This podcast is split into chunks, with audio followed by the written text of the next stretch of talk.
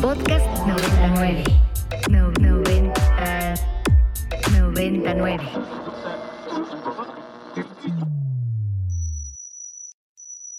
Ingresando código de acceso. Verificando permisos. Trazando ruta. Novena dimensión. Acceso temporal. Autorizado. Abriendo portal en 5, 4, 3, 2, 1. Hola, ¿qué tal? Bienvenidos a la novena dimensión. Yo soy Carpam y me acompaña en cabina. El Alien Edu. Recuerden que nos pueden escribir a nuestras redes sociales que son arroba ibero909fm o también me pueden escribir a mí en mi arroba que es arroba carpam13 y a ti Edu. Arroba alien-edu. Plano paralelo.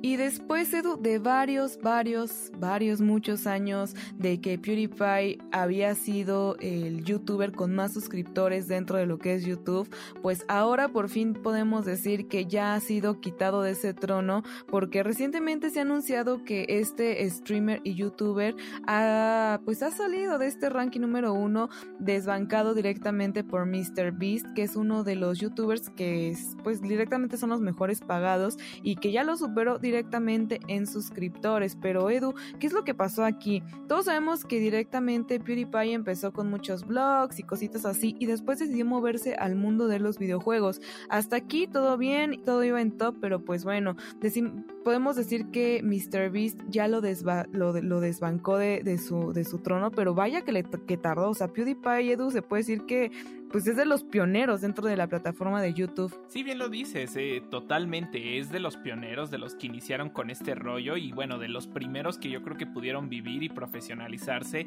en esto que es ser un creador de contenido. Eh, cabe mencionar que no es el canal de YouTube con más suscriptores, ese se lo, lo sigue teniendo T-Series, que es ahí como una empresa eh, hindú de entretenimiento, pero como tal, como un youtuber, una persona que se encarga pues de este tipo de cosas como blogs, videojuegos, etc etcétera. Sí, ya el número uno es Mr. Beast y yo creo que lo tiene de cierta forma bien merecido porque en realidad es un chavo que se esfuerza muchísimo y que se nota que le da pasión y, le da con mucho gusto a lo que hace, ¿no? O sea, siempre lleva como 7, 8 proyectos simultáneos y además no son cualquier proyecto, ¿no? Son proyectos muy grandes que involucran un gran equipo, muchas personas. Entonces yo creo que de cierta forma ya era hora de que PewDiePie eh, pues como que perdiera esta batalla y, enhorabuena para MrBeast, que ahora es el youtuber más grande del mundo. Sí, no, y es que tardó muchísimo, o sea, para ser pionero, o sea, y también tomando en cuenta que muchos otros youtubers y muchas otras personalidades fueron creciendo dentro de la plataforma, no lo alcanzaban, o sea, se veía ese trono imposible de, de comparar y de alcanzar, y es que pues bueno, ¿no? Cuando eres el pionero y el iniciador de todo, pues ya eres una persona icónica, ¿no? Te conocen alrededor del mundo ya muchísimas personas, y no sé cuántos años, pero, pero yo siento que es una eternidad de PewDiePie. Podemos decir que, que no sé, o sea, esto va a pasar a la historia posiblemente y, vamos a recordar seguramente su nombre. Así que, pues bueno, digamos que puedo felicitar a MrBeast por este logro y pues una palmadita en la espalda para PewDiePie, que no deja de ser un icono, que no deja de ser importante, pero bueno, ya era momento que le abriera pie a alguien más para tomar su lugar y que bueno, no poder seguir un poco dentro de esta evolución de contenido. Así que bueno, vamos a seguir viendo el contenido de PewDiePie que también en su momento fue muy polémico por ciertas circunstancias, pero que bueno, en hoy, en día pudo rectificar su camino y continuar con su contenido pues hasta cierto punto de buena manera. Así que ya estaremos muy pendientes de, cómo, cómo surge y cómo va evolucionando esta, esta red social que tan polémica y tan grande ha sido a lo largo de los años. Y Edu, tenemos buenas noticias porque después de rumores, de lágrimas, de mucha emoción, ya es un hecho que el diario de la princesa 3 ya va a ser un hecho dentro de esta plataforma de Disney. Y es que era una película muy querida, era una película creo que pues este empoderamiento donde podemos ver a, Mia Thermopolis que es interpretada por Anne Haraway, que pues sale un poco de los estereotipos de ser princesa, ¿no? Rompe con eso que se, que se tiene muy caracterizado lo que es ser princesa y pues bueno, también tiene un poco de drama, de amor, de comedia y que pues aparentemente ha sido tan querida por el público que ya pedían a gritos una tercera parte. Algo que pues yo creo que se veía complicado porque bueno, ya eh, digamos que las actrices involucradas tienen mucho más carrera que en algún punto y bueno, se tenía como que esta idea de si Disney estaría dispuesto ahora sí que a soltar la cartera para traer una tercera entrega y sí, pues nos, nos hacen ver que, que no tienen problema en este sentido, aunque sí déjame decirte, Car, que bueno, seguimos con esto que ya hemos mencionado en, en novenas pasadas, donde parece ser que la industria, tanto de series y de películas, se está enfocando en traer como que estos refritos o estas continuaciones eh, de éxitos pasados, ¿no? O sea, como que ya no está intentando de cierta forma innovar o traer historias nuevas, pero bueno, aún así yo sé que los fanáticos de, de esta franquicia estarán muy, muy, muy felices y yo solo cruzo los dedos, Car, para que por favor, eh, pues sea una buena película y pueda estar a nivel de sus antecesoras. Ay, no, esto yo sí, yo sí, yo sí se la permito a Disney. Sí, sí le permito que haga el refrito que quieran, porque debo decir que yo sí estaba esperando esta tercera película.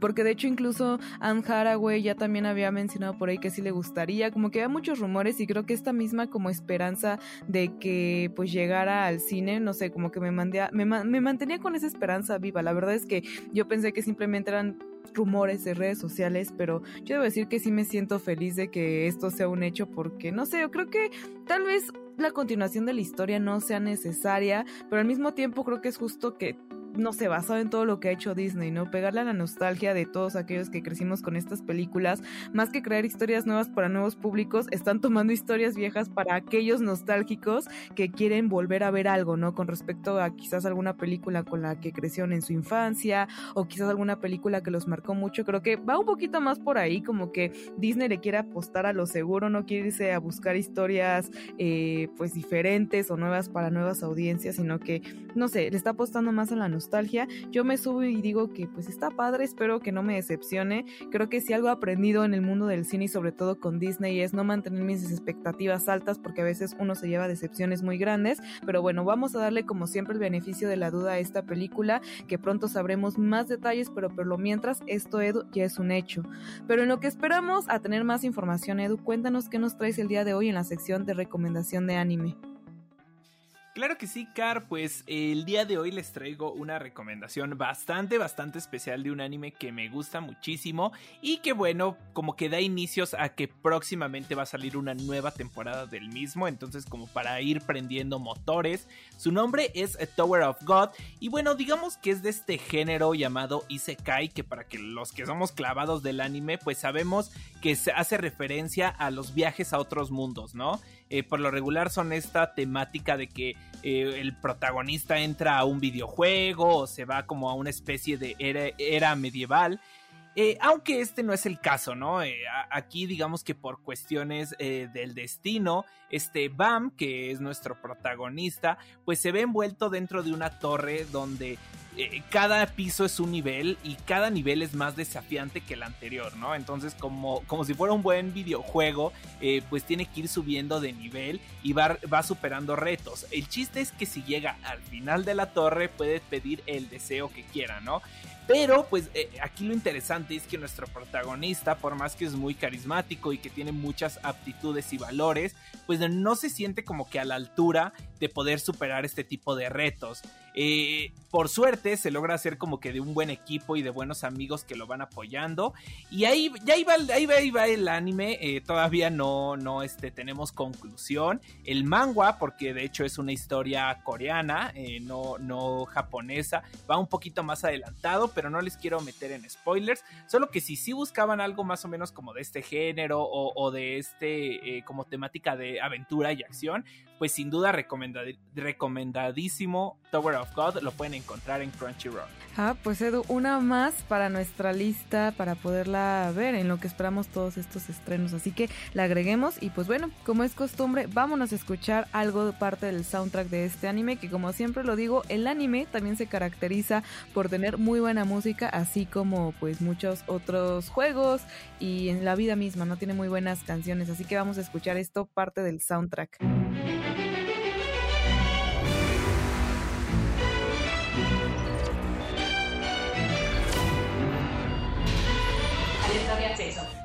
Alerta de acceso.